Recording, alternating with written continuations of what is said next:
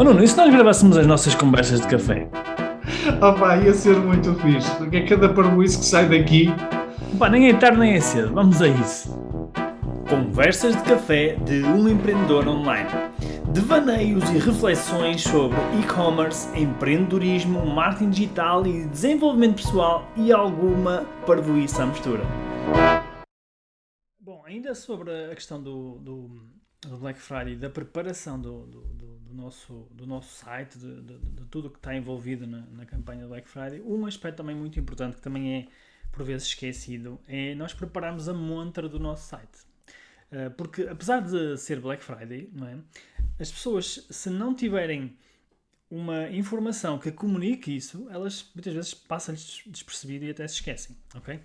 Então, é muito importante que quando nós estamos em campanha de Black Friday, ou noutra qualquer, eu estou aqui a usar o Black Friday neste caso, nós temos que comunicar isso de uma forma clara para as pessoas que estão a visitar o site, ok? Então, há algumas coisas que nós queremos ou devemos preparar para que tenhamos o melhor resultado possível, para que as pessoas se sintam que efetivamente estão a comprar durante o Black Friday e que podem aproveitar todas as nossas promoções, ok?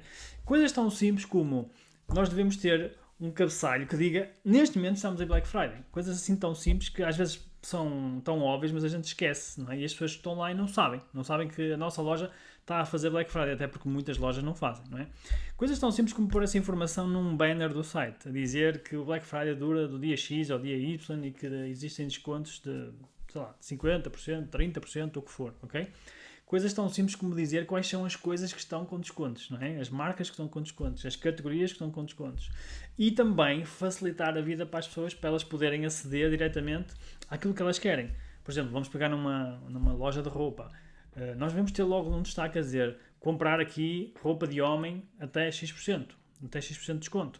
Comprar aqui roupa de mulher com até X% de desconto. Portanto, nós temos que facilitar digamos, a navegação das pessoas e orientar as pessoas para que elas, de uma forma muito fácil, consigam chegar onde elas querem.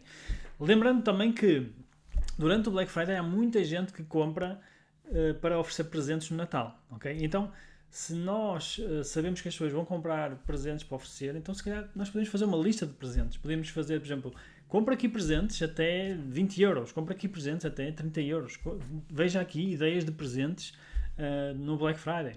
Entendem? Portanto, nós, nós temos que preparar o nosso site, a nossa montra, tal como iríamos preparar se tivéssemos uma loja física, para que as pessoas, quando forem comprar no nosso site, possam ter uma orientação, possam, eh, de certa forma, sentir-se guiadas, ok? Ter quase como um GPS para poder fazer a melhor escolha possível, ok? E não esquecer também uh, a questão do, do produto. As pessoas, quando vão ao produto, elas também têm que perceber que aquele produto está com Black Friday, está com uma promoção e que podem aproveitar. Até porque muita, muita gente que vem ao nosso site, muito do tráfego que nós temos, cai diretamente na página do produto e não cai, por exemplo, numa página de categoria ou numa página ou numa homepage. Então é importante que mesmo dentro das páginas de produto as pessoas tenham informação de que estamos em Black Friday e este produto até está com uma promoção XPTO, ok?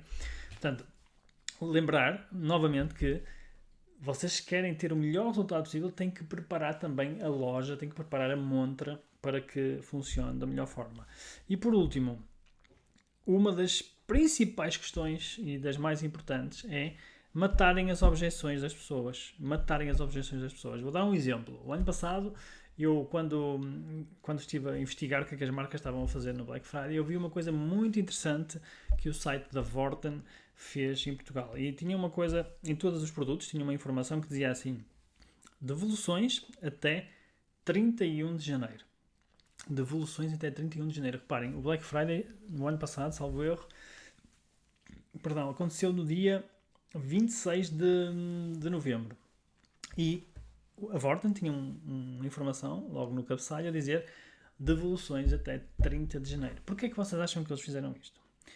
Precisamente porque isto é uma grande objeção de quem compra para oferecer um presente. É? Imaginem que vocês vão comprar para oferecer um presente. Por lei, há um, salvo erro, são 14 dias para que a pessoa possa fazer devoluções. Em 14 dias nem sequer chega ao Natal, ou seja, se eu vou comprar um presente para dar no Natal, a pessoa depois se quiser trocar não pode, não é? Então o que eles fizeram foi compreenderam as necessidades do, do, do consumidor e estenderam o prazo de devoluções para, para que a pessoa, se receber um presente, não é? possa depois trocar por uma coisa qualquer, e pode ser, sei lá, uma peça que não servia, pode ser uma peça vestuário, pode ser um número errado, etc. Ou a pessoa simplesmente não gostou do presente e assim, desta forma, pode fazer uma devolução, uma troca, neste caso, um, com um período estendido, ok? E então aí a compra é muito mais é muito mais segura, a pessoa sente-se muito mais segura porque sabe que, mesmo que a pessoa não goste, pode, pode trocar. Portanto, isto é apenas um exemplo de como é que nós podemos também uh, livrar-nos daqui de algumas objeções dos clientes durante este período do Black Friday, ok? E a seguir vou terminar esta série de Black Friday, porque já vos dei aqui quase um curso, um curso aqui no podcast. Uh, vou, terminar pela coisa mais importante do Black Friday. A coisa mais importante da estratégia que nós usamos no Black Friday e eu vou falar no próximo podcast.